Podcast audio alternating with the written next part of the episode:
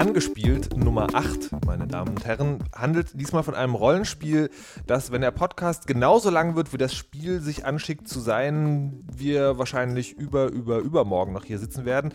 Aber das werden wir nicht ganz schaffen. Ähm, wir müssen zu dritt drüber sprechen, denn es gibt diesmal drei vorherige Meinungen über das Spiel. Eine Meinung, die sagt, also ich dachte eigentlich, aber dann war es doch ganz okay, aber dann doch wieder nicht. Das bin ich. Herzlich willkommen. Dann haben wir Hendrik Manns. Hendrik Manns kennt ihr vielleicht schon vom letzten angespielt Podcast. Nummer 7 ging es um Bulletstorm. Das ist der Typ, der keine Ahnung von Spielen hat und äh, Bulletstorm total toll findet. Hallo noch einmal, Herr Manns. Hallo und Bulletstorm ist immer noch geil. Und dann haben wir neu hinzugekommen. Achso, nee, vergessen. Äh, Herr Manns äh, vertritt die Meinung, äh, äh, Dragon Age 2 ist, ähm, könntest du es kurz sagen? Das Anti-Bulletstorm. Ja. Und dann haben wir für den, äh, für die, für die, also auf der anderen Seite des Rings quasi äh, Sarah Geser. Die findet Dragon Age 2 super toll. Super Großartig. Toll. Bestes Spiel der Welt und so. Ah ja. Sarah, weil du zum ersten Mal beim Angespielt-Podcast dabei bist, äh, würdest du der geneigten Hörerschaft dich vielleicht kurz vorstellen? Wer bist du? Was machst du und warum? Ähm, ich bin die Sarah aus Hamburg. Ich mache irgendwas mit Games, weil ich das schon immer wollte und das auch irgendwie so hingekriegt habe. Du, du, arbeitest also in der Branche. So ist es. Ich mache den Nintendo-Kanal im Moment und versuche mich auch sonst irgendwo irgendwie einzubringen, zum Beispiel bei obskuren Podcasts und so weiter. Du bist aber jetzt nicht verdächtig, dass, äh, dass du Geld von einer Firma bekommst, die auch mit Dragon Age zu tun hat. Nicht im geringsten, tatsächlich nein. Okay, also Dragon Age gibt es auch noch nicht auf Nintendo, glaube ich. Nein, nein, Fa nein. Facebook ja, Nintendo nein. Ähm, wo ich gleich bei der ersten Frage werde, hat einer von euch Dragon Age auf Facebook jemals gespielt? Ja, spiele ich im Moment. Das geht tatsächlich. Das geht. Das letzte Mal, als ich geguckt habe, das war eine Woche nach Launch, äh, hieß es so, bitte melde dich hier für die Beta an, wir benachrichtigen, sobald es, äh, äh, äh sobald es ähm, da ist. Aber gut, vielleicht mochte mich Dragon Age einfach nicht leiden. Jetzt ähm, habt ihr die Meinung schon ein bisschen kundgetan. Äh, Sarah, warum ist Dragon Age geil? Ich war ja eigentlich ein Riesenfan vom Vorgänger schon, also von den beiden Vorgängern, von Dragon Age Origins und dem, dem eigentlichen Add-on Awakening und habe mich deswegen riesig auf Dragon Age 2 gefreut ich war dann zwischendurch wieder so, hatte ich auch eine Phase, wo ich dachte, oh mein Gott, vielleicht wird es eben doch nicht so gut. Ich hatte Zweifel. und dann hat sich aber doch herausgestellt, dass das Spiel, es hat echt, für mich hat es gehalten, was es versprochen hat. Es ist anders als der Vorgänger, aber es hat, ähm, es hat ganz klare Schwächen auch. Das muss ich ja auch eingestehen, aber auf jeden Fall ist es für mich, ist es an meine Erwartungen herangekommen und ich war ganz begeistert davon. Und es ist vor allem sehr viel länger, als ich gedacht hätte, dass es ist. Ja, aber ja. was genau hat dich denn begeistert? Also bis auf, dass es deine Erwartungen erfüllt hat, weil mit, mit, mit, dieser Argumentation kann ja auch das schlimmste Spiel total geil sein, wenn es nur die Erwartung erfüllt, dass es das schlimmste Spiel ist.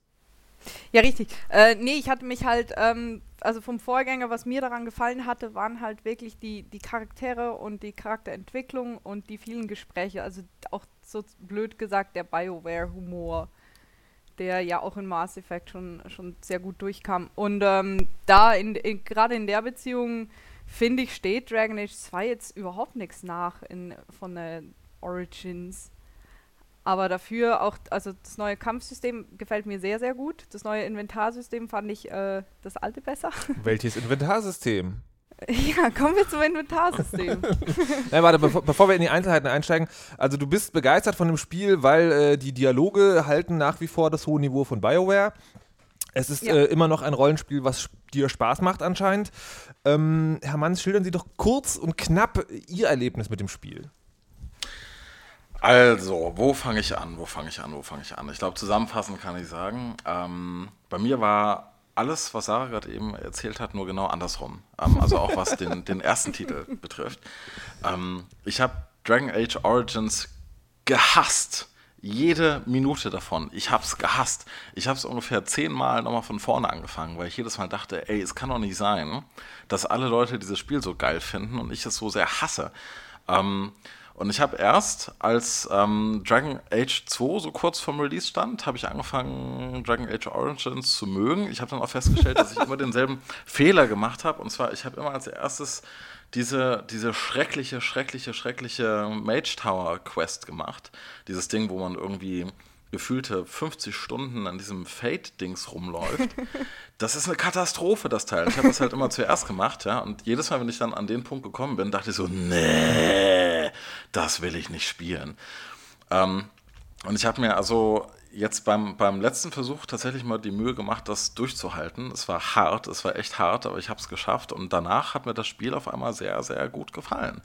Ähm, ironischerweise, ich, ich habe es ich noch nicht durch, muss ich gestehen. Ähm, der Teil, der anscheinend von den meisten Dragon Age Origin Fans gehasst wird, nämlich dieser Deep Roads Part, den finde ich ziemlich cool. Der ist irgendwie so voll äh, Herr der Ringe-Style irgendwie. Das gefällt mir ganz gut.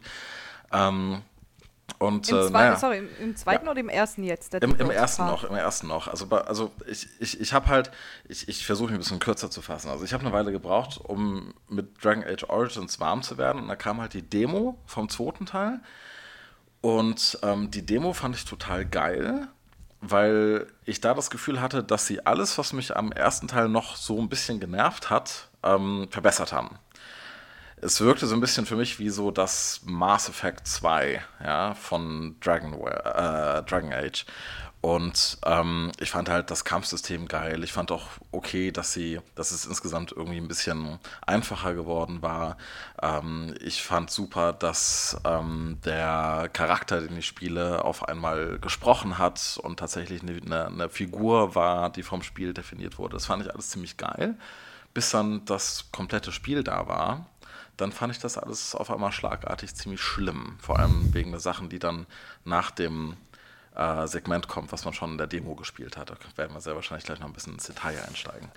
Okay, also der, der absolute Hass ist da ausgebrochen. Bei mir war es lustigerweise noch anders. Ich habe nämlich den ersten Teil Dragon Age Origins gehasst, tue das auch nach wie vor.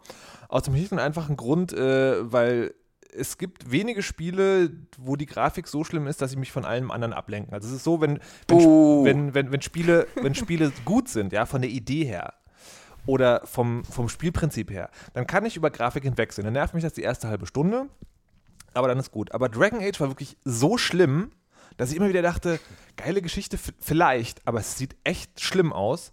Und ähm, außerdem war die Steuerung auf der Konsole wirklich also ein Verbrechen. Ja. Ein Verbre eine sechsköpfige Gruppe mit dieser Steuerung steuern zu wollen, das grenzte an Selbstgeißelung. Ja. Und ähm, bei mir kommt immer noch dazu, ich muss diese Spiele ja dann spielen. Ich kann ja nicht sagen, so interessiert mich nicht. Nee, so ich muss es spielen und ich habe es natürlich mit jeder Minute, die ich spielen musste, umso mehr gehasst. Und du musstest es sehr wahrscheinlich auf Deutsch spielen, wie ich dich kenne. Ach, darüber wollen wir gar nicht erst reden. Na. Das kommt, aber das kommt natürlich noch dazu. So, dann also äh, Dragon Age, äh, alle Leute immer so geil, geil, geil. Ich so, was haben die? Die sind doch total bekloppt. Dann kam das, das Demo raus mm, und äh, ich habe das gespielt und dachte so, naja, also testen muss ich so oder so. Es wird auf jeden Fall vielleicht enjoyable, möglicherweise. Dann habe ich jetzt angefangen zu spielen und dachte so, ja, das ist ganz okay, das kann man machen. Habe mich so die ersten fünf bis sechs Stunden äh, also so äh, fröhlich gelangweilt. Also es, ich fand es nicht besonders unterhaltsam, aber es war irgendwie okay. Und dann kam so Stunde, so Stunde 9 bis Stunde 18, fand ich es echt gut. Und dann dachte ich auf einmal, nee, ist nicht euer Ernst, oder? Und habe das Spiel ausgemacht und seitdem nie wieder angefasst. Also du hast es nicht durchgespielt. Ich habe es nicht durchgespielt. Ich habe, Nein. das Spiel ist ja äh, unterteilt in mehrere große Abteilungen und das ist einer meiner größten Kritikpunkte an diesem Spiel. Am Anfang des dritten Teils, ich weiß gar nicht, wie, wie weit sollen wir jetzt in der Geschichte schon gehen? Vielleicht, Weit. vielleicht, also man könnte ja sagen, also der, es geht ja um diesen einen Charakter und der, man begleitet ihn ja durch verschiedene Phasen seines Lebens. Der ist ein Flüchtling, kommt dort an, arbeitet sich hoch, dann macht man so in der Mittelschicht, äh, als er in der Mittelschicht angekommen ist, spielt man ihn, dann spielt man ja, dass er sozusagen der Champion ist. Der große Typ, der alles klärt. Und als man da angekommen war und es sich abzeichnete, dass ich jetzt wieder ungefähr zehn Stunden lang an denselben Orten rumhänge, die ich schon in zwei anderen Abschnitten bis auf den letzten Fitzel erforscht hatte. Da dachte ich, das ist nicht euer Ernst. Das bringt ihr jetzt nicht wirklich, aber doch, sie bringen es. Also bei mir alleine war es halt schon der Punkt, dass die ersten zwei Abschnitte, also es sind ja, es sind ja so wie Akte. Mhm. Und die ersten zwei Abschnitte haben bei mir schon 40 40 Stunden in Anspruch genommen, weil ich halt echt jeden Nebenquest gelöst, also nicht sogar nicht mal jeden, sondern die meisten einfach gelöst habe. Und ähm, deswegen habe ich mich dann auch so gefreut, dass dann, also ich dachte, okay, ich bin jetzt Champion und das war ja die ganze Zeit eigentlich so, so der Aufzug des ganzen Spiels und ich dachte, da, das Spiel ist fertig, aber dann kommt ja noch die äh, quasi dritte ähm, Duellsituation oder beziehungsweise zwei Fronten gegeneinander. Aber wa man halt warum, schon- wa warum sollte ja. man die spielen? Man hat doch alles schon gesehen. Jein, nein, hat man eben nicht, weil ich habe es jetzt, äh, ich habe es jetzt in den letzten zwei Tagen extra noch durchgespielt für diesen Podcast.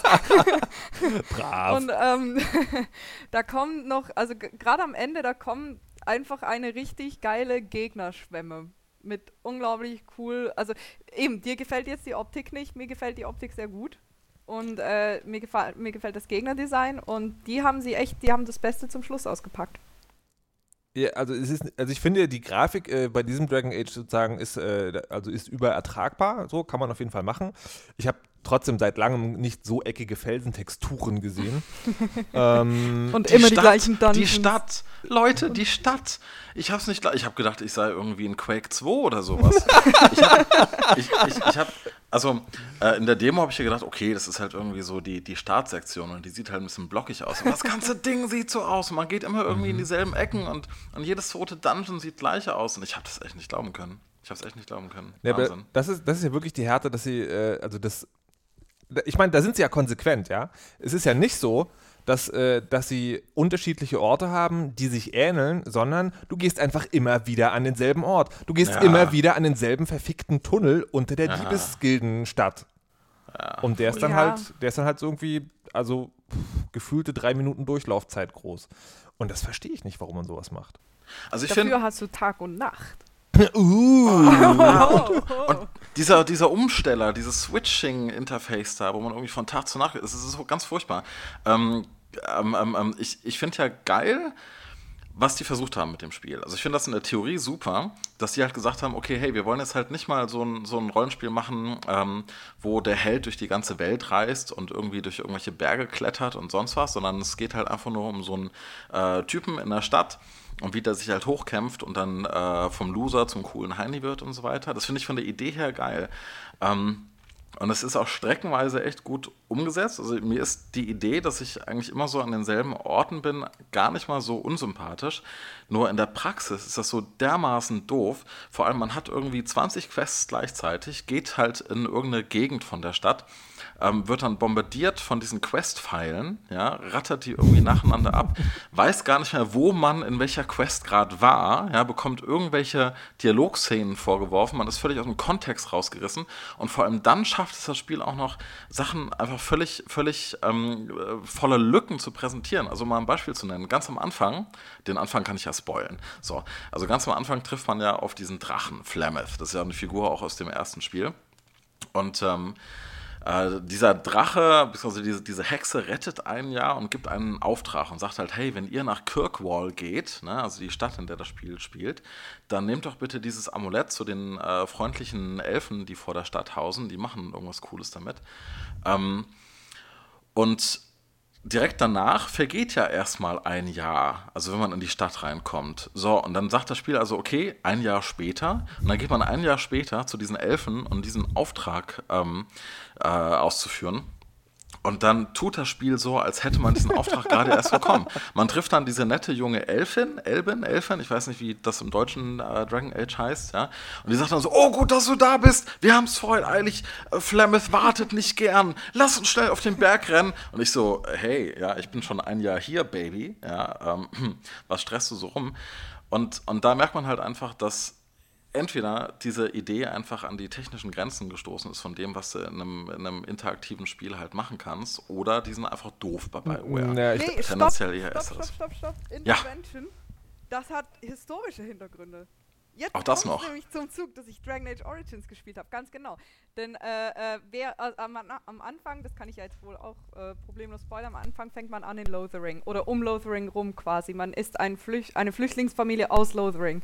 Das ist die erste Ortschaft, die man besucht in Dragon Age Origins nach den ersten sechs Stunden Intro gefühlt. Ähm, und die, die Dragon Age Origins durchgespielt haben, wissen, dass die ganze, also quasi der ganze Kampf gegen die Blight oder im Deutsch Verderbnis, ich mag ja die deutsche Übersetzung ja gar nicht, ähm, dass der genau ein Jahr in Anspruch nahm. Und quasi in dem Jahr, während diesem Jahr, bist du ja dann quasi in Kirkwall und findest halt deine Anfänge quasi. Da, also du wait, gehst dann wait, erst wait, los, wait. als der Krieg vorbei ist. Ja, ist ja, das ist schon. tatsächlich Aber so? Ich, ich, ich glaube, mich da ist so. anders zu erinnern. Ist es nicht, dass man dieses eine Jahr zubringt, seine. Ja klar, aber du bist ja in Kirkwall, bist du komplett äh, abgeschieden von Ferel vom Rest Ferelden's, ja, aber nicht von weil den das ist komischen. halt so ein Inselvolk, sind so wie die Briten Europas. Oh, du bist aber, also in dem restlichen, das heißt, du sagst, äh, man ist in diesem ersten Jahr abgeschlossen von diesen Elfen, denen man das Amulett eigentlich bringen soll. Richtig, weil du darfst ja nicht mal in die Da Stadt muss, rein. Da muss man aber dazu sagen, dass diese Elfen einen gefühlten Schritt weg sind. Ja, also es ist leicht, zu diesen Elfen zu kommen. Also das ist dann wirklich also sehr schlecht umgesetzt. Eine andere, äh, eine andere Sache, wo ich auch an diese Lücke, also wo, wo die einfach beim Storytelling, finde ich, manchmal schlampig sind, ist, es gibt ja da den, wie heißt das Oberhaupt der Stadt nochmal? Der wie kommt? Glaube ich. Viken, Genau. ja. Und äh, der hat einen riesigen Palast und es ist ganz schwierig, zu dem vorgelassen zu werden. Und ähm, am Anfang des Spiels ist also äh, in diesem Palast ein Typ, der wartet schon seit mehreren Stunden anscheinend darauf, zum Vicomte vorgelassen zu werden und tritt voller Wut gegen die Mauer und liefert sich dann mit so einem Wachmann da so ein Gespräch, so, äh, Sir, ihr müsst ruhig bleiben, es ist mir egal, ich werde euch, äh, wer seid ihr überhaupt, ihr Hans Wurst? Ich bin der Hans Wurst, der euch gleich zur Ordnung rufen wird, weil ich im Auftrag des Vicomte stehe. Und das ist natürlich geil, wenn man zum ersten Mal kommt, da so, hey, geile, geile, ähm, also cool. Dann kommt man irgendwie zwei Aufträge später wieder rein und der Typ tritt gegen die Wand und der Wächter kommt und sagt, Sir, Sie müssen ruhig sein. Äh, ja, wer bist du überhaupt, du Hans Wurst? Ich bin der Hans Wurst, der euch zur Ruhe ziehen wird. Und denkst so, naja, gut, also ich meine, vielleicht hat er irgendwie zu viele Drogen genommen oder so. Dann bist du im zweiten Kapitel der Geschichte, also drei Jahre später oder zehn Jahre später, wie auch immer. und er macht's immer noch. Und du kommst zu Korn und der Typ steht an der Wand und sagt, ja, genau. Und das, und das gibt es halt sehr viel. Eine andere Sache, die ich vom Ansatz her sehr cool finde, ist, man spielt ja einen Charakter und kann sich die Party aus insgesamt vier Leuten, die ich viel besser zu steuern finde als sechs Leute, zusammensuchen. Jetzt gibt es da diese, ähm, habe ich aus dem Demo mitbekommen, diese Piratin irgendwie mit den Zwillingsdolchen und ähm, ich habe die in meinem Durchspiel schlicht und ergreifend ignoriert. Ja, ich habe die- Isabella. Genau, ich habe die in der Taverne sozusagen, da Die ist toll. da konnte man die ansprechen und ich dachte so, das hebe ich mir für, für ein zweiten Spiel. Ich will mit der nichts zu tun haben jetzt. Also das hätte, hätte zu dem Charakter, den ich gespielt habe, quasi nicht gepasst. Und äh, dieser Charakter ist auch ein totaler Elfenfeind. Der hat also, wann immer es äh, mit Elfen gab, sozusagen möglichst irgendwie äh, aggressive Handlungsweise in, im Gesprächsverlauf gewählt. Und er wollte natürlich auch nichts mit dieser komischen Hippie-Elfe zu tun haben, die man auch als Partymitglied nehmen kann. Trotzdem kriege ich in jedem verdammten Kapitel ein, eine Zeitquest angeboten zu diesem Charakter, wo auch so getan wird, als ob man sich voll lange kennt und voll gut Freund zueinander ist. Das ist doch Quatsch. Hm. Hm. Also ich hatte ja, lustigerweise hatte ich äh, Isabella gar nicht. ich habe es im ersten Akt irgendwie vergessen, die anzusprechen, beziehungsweise dachte, ja komm, das mache ich später. Dann war der erste Akt plötzlich vorbei und im zweiten Akt kann man sie gar nicht mehr dazu holen. Genau. Also ich hatte Isabella nie in der Gruppe. das fand ich aber also okay. Ich hatte die halt Ja, auch nicht in der Gruppe, sie aber es war gewollt. Aber, aber dass man dann halt immer sozusagen, man, dass man das förmlich aufgedrängt bekommt. Also die Hintergründe und so, ja. Also bei mir hat sich haben sich genau solche Sachen eigentlich sehr natürlich aufgebaut. Die Leute, mit denen ich viel rumgehängt bin, beziehungsweise die Gruppenmitglieder, die ich immer dabei hatte, mit denen hatte ich dann auch so halt Gespräche und persönlichere Details und so weiter und mit den anderen halt gar nichts. Also mit Fenris zum Beispiel, der, dieser Elf da, der aber auf der Templer-Seite steht, den finde ich sehr, sehr doof, weil ich die Templer nicht mag. Mit dem hatte ich irgendwie gar nichts zu tun und habe auch nie ein Gespräch geführt. Fenris, Elf, der auf der Templer, ich stehe gerade auf dem Schlauch. Wer ist das denn nochmal? Ähm, das ist so ein, ein, ein junger Elf mit weißen Haaren, den man irgendwie aus einer, aus einer Bonzenfestung rettet. ja. Ja, den habe ich, den hab ich glaube ich, äh, gleich am Anfang äh, erfolgreich vergrault. Ist mir auf jeden Fall nicht mehr über den Weg gelaufen. Das, das ist übrigens auch so eine Sache, die mich an dem Spiel wahnsinnig enttäuscht hat. Ähm, BioWare hatte früher in den Spielen echt coole Figuren. Ja, Minsk aus Baldur's Gate, Minsk total geil. Minsk und Bo. Boo. Ähm, und in Dragon Age Origins gab es ja wenigstens Alistair, ja, der halt so ein bisschen lustig noch war. Aber die Figuren in, in, in Dragon Age 2 sind alle so dermaßen öde und langweilig. Da ist keiner witzig, da hat keiner irgendwie eine spannende Geschichte. Die sind alle total doof und langweilig und ich würde am allerliebsten irgendwie die ganze Zeit alleine rumlaufen im Spiel, weil die mir alle auf den Keks gehen. Wie haben die das geschafft? Na, es das ist, ist, eine sehr objektive Meinung. Ne, es ist, also es ist schon so, so. ich, ich finde es ich find, ich nicht ganz so dramatisch, aber man muss dem ganzen Spiel schon, äh, also muss man schon ehrlich sagen, das hat das Niveau einer Vorabendserie. Und jetzt keine, wir reden jetzt nicht von Heroes oder sowas, also nicht, nicht keiner besonders guten Vorabendserie, keine Big Bang Theory. Unter das, uns mit das, Schwertern. Das ist, das ist unterhaltsam, das ist manchmal so ein bisschen lustig, so aber das ist natürlich in der Tat, ähm, ja, so richtig derbe tief geht es nicht, da muss ich dir in der Tat recht geben. Und es ist echt schade. Es ist wirklich schade, weil das hat immer so ein bisschen den Reiz ausgemacht ähm, ist, von Bioware-Spielen. Und die haben es geschafft, ein Nicht-Bioware-Spiel zu bauen. Dramatisch. Also am übelsten ist mir das aufgestoßen. Ich habe ja einen Magier gespielt. Und äh, da ich ja Dragon Age Origins niemals richtig durchgespielt habe, ist mir das ganze Ausmaß dieser Templer gegen Magier-Sache erst im Verlaufe von Dragon Age 2 klar geworden. Und äh, natürlich hatte ich mir meine Charakterschiene so zurechtgelegt, du kannst ja Spezialisierung für die Charaktere wählen. Und dass ich dachte so, okay, die zweite Spezialisierung, da lerne ich dann Blutmagie. Also das mm, übelste Böse. Oh nein, das Blutmagie. doch nicht, um Himmels Willen. Ja, und ich habe das genau gemacht, um genau diesen Effekt sehen zu wollen. Ja, du hast immer Templer, es geht immer sozusagen Blutmagie. Ähm, mein, mein Magier hat in dem Spiel auch immer, wenn es Blutmagie geht zu sehen, hatte die immer alle gemacht. Ja? Und dann dachte ich so, okay, wenn du jetzt die Seiten wechselst und diese fürchterliche Blutmagie lernst, da muss doch was passieren. Mhm. Ah, hallo, Herr Magier, wir haben hier einen wichtigen Auftrag für Sie, den könnt ihr doch bestimmt äh, ausführen, weil ihr seid doch ganz fit, oder? Ja, bin ich. Ich habe nämlich Blutmagie. Ja, hervorragend, das trifft sich gut. Da war ich wirklich derbe enttäuscht, muss ich sagen. Also wirklich, weil das. Das, das, ist, das ist sowieso geil. Die ganze, die ganze Art und Weise, wie Magier gehandhabt werden im Spiel. Ne? Ja. Also am Anfang wird ja suggeriert, dass es am besten keiner wissen darf, dass die äh, Schwester eine Magierin ist, zum Beispiel. Mhm. Ne? Also wenn man nicht selber einen Magier spielt. Mhm. So, und ähm, da gehen dann auch relativ viele Dialoge um das Thema. So, uh, besser niemandem sagen, dass ich zaubern kann, ja, weil sonst kommen die Templer und nehme ich mit. So, aber man sieht ja doch an, dass sie eine Magierin ist. Sie hat einen verdammten Zauberstab. Die Leute rennen da durch die Stadt mit Zauberstäben am Rücken. Was sollen die denn sonst sein? Ja, also das, das, da denke ich halt auch so. Selbes Thema, ja. Das, das Spiel ähm, wird seinen eigenen Ansprüchen nicht gerecht. Gerade an solchen Stellen. Und das nervt. Und man fühlt sich irgendwann einfach total losgelöst von dieser Welt und von der Story. Mhm. ja, aber schade. das ist so ein bisschen, das ist tatsächlich so ein bisschen die Bioware-Inkonsequenz, was dieses dieses ganze, ähm, du hast die Wahl, jede Aktion, die du ausführst, verändert den Spielverlauf für immer. Das haben sie ja bei Dragon Age Origins schon versprochen. Mhm. Und alles, was sich da eigentlich ändert im Spielverlauf, ist, äh, Alistair findet dich jetzt 10 Punkte mehr scheiße, wenn du das machst. Aber kaum kommst du zum nächsten, also bekommst du den nächsten Auftrag, ist wieder scheißegal, dass du gerade Reaver wurdest, dass du irgendwie das Blut mhm. der Göttin getrunken hast, was man nicht tun ja. sollte. Also das, ja. das, ist, das ist bei Dragon Age 2 schon in den, in den kleinen Details so, nämlich du kannst ja die, äh, manche Charaktere deiner Gruppe kannst du ja sozusagen zu deinem Feind machen oder zu deinem Freund.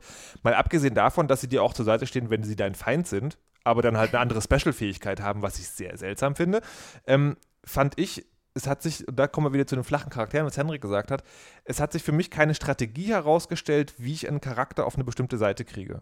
Ja. Die haben so unterschiedlich. Also das Einzige war, diese, es gibt so eine rothaarige Wikingerin, nenne ich sie jetzt mal so, die findet es halt, halt geil, wenn man straightforward bei der Sache ist und so diensttreu. Also das kriegt man ungefähr. Aber alle anderen Charaktere sind so, warum hast du jetzt gerade 15 Punkte Feindschaft? Ja. Das ist, ähm, also, und das, und das hat mir, ich habe, als ich das Spiel angefangen habe, dachte ich so, okay, das ist leichter zu steuern, das macht Spaß, es gibt viele Dialoge, die mir auch gefallen, so, zumindest auf diese unterhaltsame Art und Weise. Ich will das tatsächlich nochmal durchspielen, deswegen habe ich mir auch diese paar Charaktere einfach nicht angespielt, damit ich beim zweiten Durchlauf noch was zu tun habe. Aber als ich in der dritten Szene war und dann festgestellt habe, okay, es gibt einfach, also dieses unterschiedliche Entscheidungen führen nicht zu einem unterschiedlichen Spielverlauf, das ist Quatsch, du besuchst jetzt die anderen Orte, die du alle schon kennst, nochmal zehn Stunden. Und es ist eigentlich scheißegal, ob du Templer oder Blutmagier bist. Die Leute behandeln dich trotzdem irgendwie gleich. Ich meine, okay, es ist realistisch, wenn du mächtig bist, kuschen alle vor dir, aber es macht halt keinen Spielspaß. das war der Punkt, wo ich dann gesagt habe: so, okay, Dragon Age 2, es war ein netter Versuch, aber darfst nochmal nach Hause gehen. Nächster Teil bitte. Mal gucken, ob der besser wird. Und es ist so schade. Sie Das hätten stimmt. ein so tolles Spiel machen können. Ich hatte wirklich gehofft auf Dragon Age 2 im Stil von Mass Effect 2, weil Mass Effect 2 fand ich super geil. Super, super, super geil. Und genau dasselbe Spiel, ja, nur halt eben mit Fantasy und eben dem Dragon Age Kampfsystem. Da Ah, müssen- ich hätte das geliebt. Jetzt Aber müssen wir Mann. aber noch mal zum Inventarsystem kommen. Ja, Jetzt müssen Ja. wir noch mal zum Inventar Also, Sarah, Mhm. das Inventarsystem. Ich muss äh, zu meiner, um noch mehr Angriffsfläche zu bieten, ich habe ja bei, Dragon Age Origins auch echt drei bis vier Stunden wirklich locker gebraucht, um mich da überhaupt erstmal mit diesem verdammten Ringmenü zurechtzufinden. Mhm. Was irgendwie, ich weiß nicht wie, vielleicht ist es auch nur pure Magie, dass das bei Mass Effect habe ich das als nicht so krass empfunden. Aber bei Dragon Age Origins war es schlimm. Deswegen bin ich dann gleich schon, als ich die Demo gekriegt habe von Dragon Age 2, auch mit der Meinung hingegangen, dieses Ringmenü ist schlimm.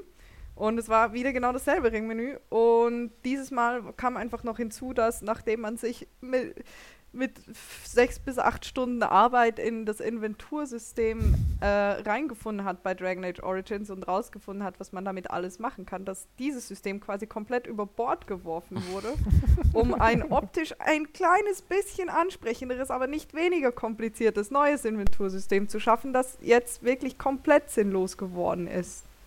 Eigentlich, wenn man es so nimmt, weil das Einzige, was du brauchst, sind fucking Tränke und Waffen und das hast du jetzt halt auf einen Blick. Alles, das ist ja auch ganz toll, aber du hast nicht mehr die Möglichkeit, Leuten Geschenke zu geben. Sprich, alles, was du irgendwo lootest, ist Schrott und hat auch gleich schon so ein kleines Müllsymbol, wo ich mich dann frage, wieso? Nee, Das, ist, das geht ja noch weiter. Es ist ja so, es gibt durchaus Rüstungen zu finden in dem Spiel. Es gibt durchaus Rüstungen zu finden, die der Kämpfer, den du in mühevoller Kleinarbeit zu einem zweihändigen Monster-Mordmaschine ausgebildet hast, gut gebrauchen könnte, aber du darfst sie ihm nicht geben.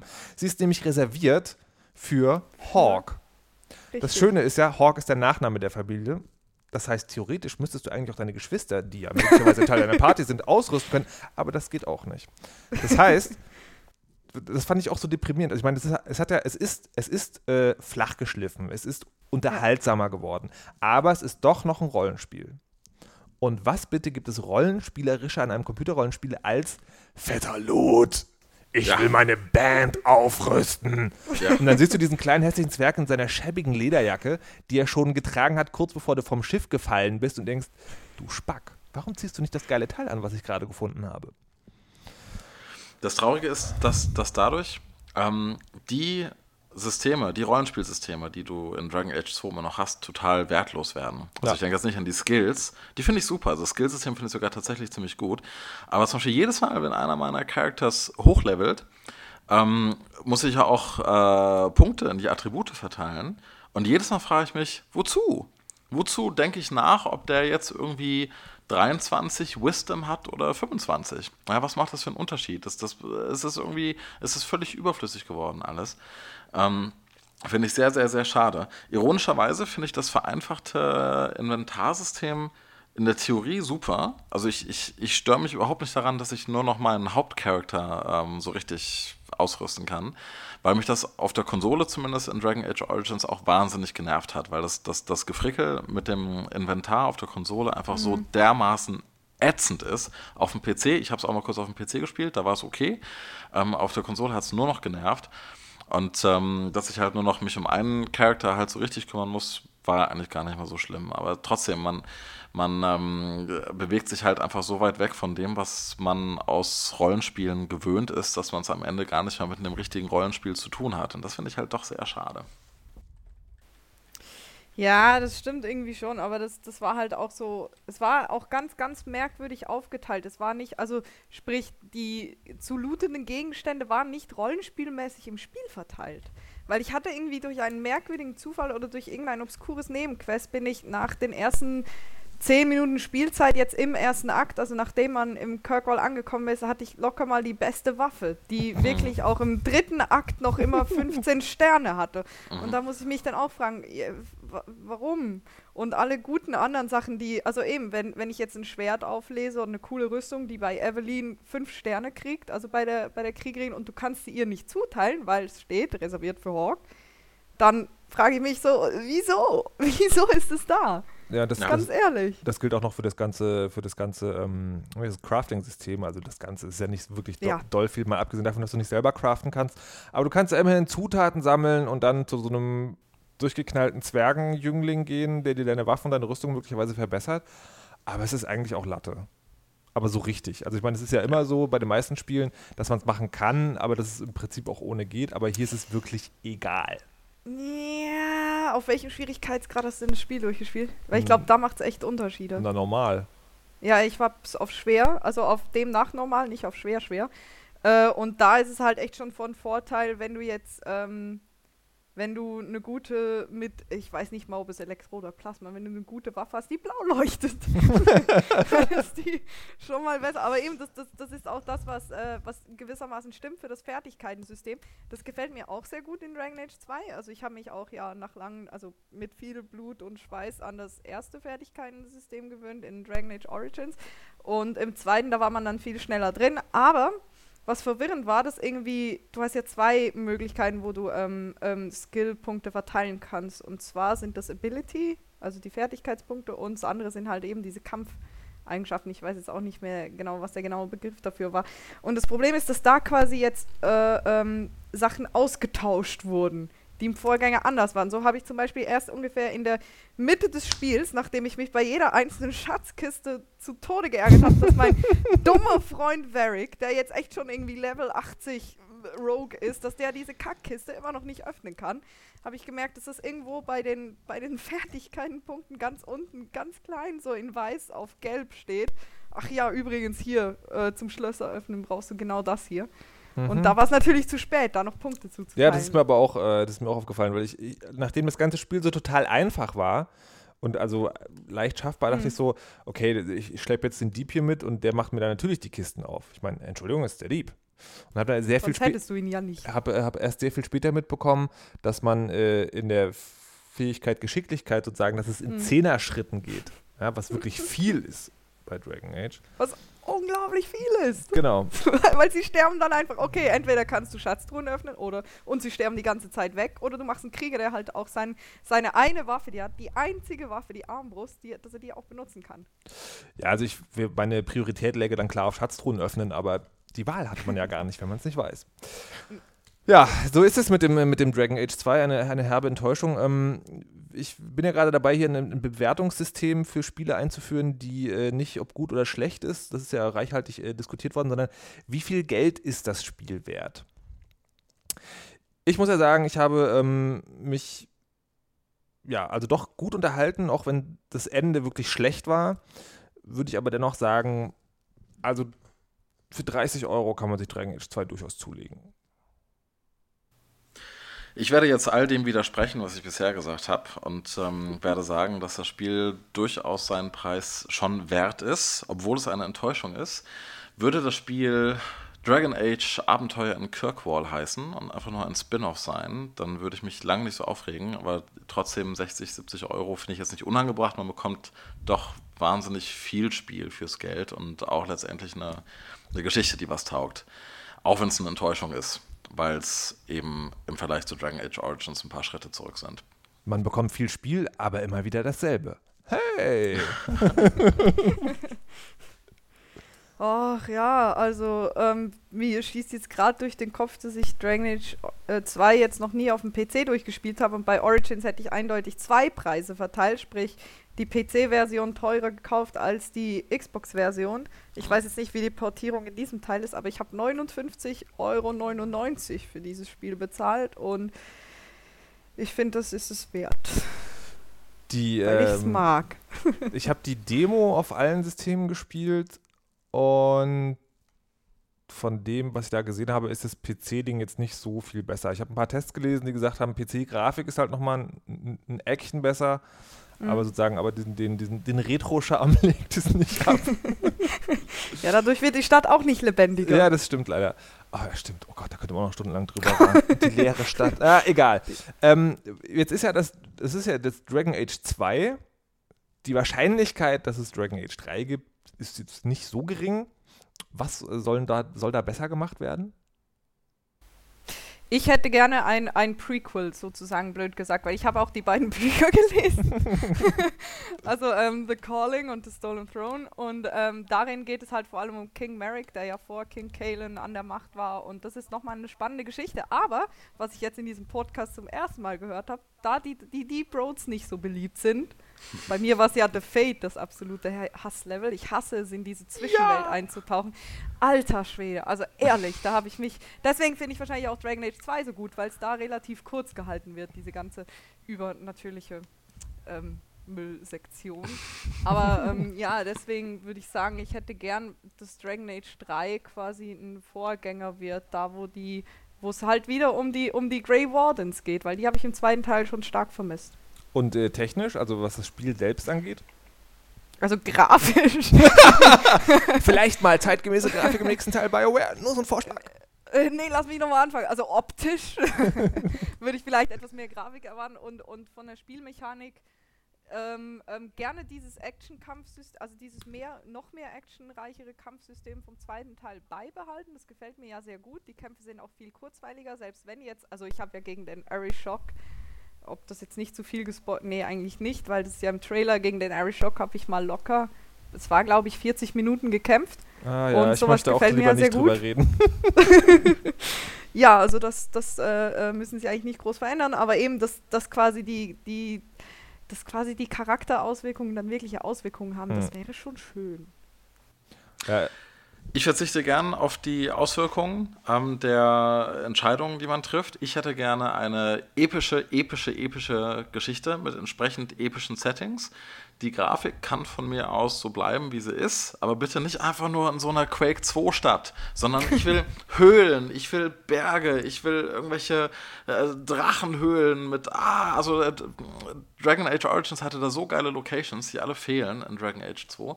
Das will ich wieder haben und ich will Charaktere, die entweder lustig oder spannend oder beides sind.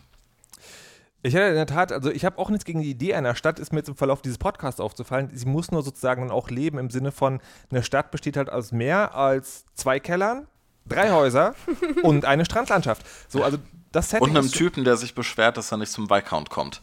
Und gegen die Wand tritt.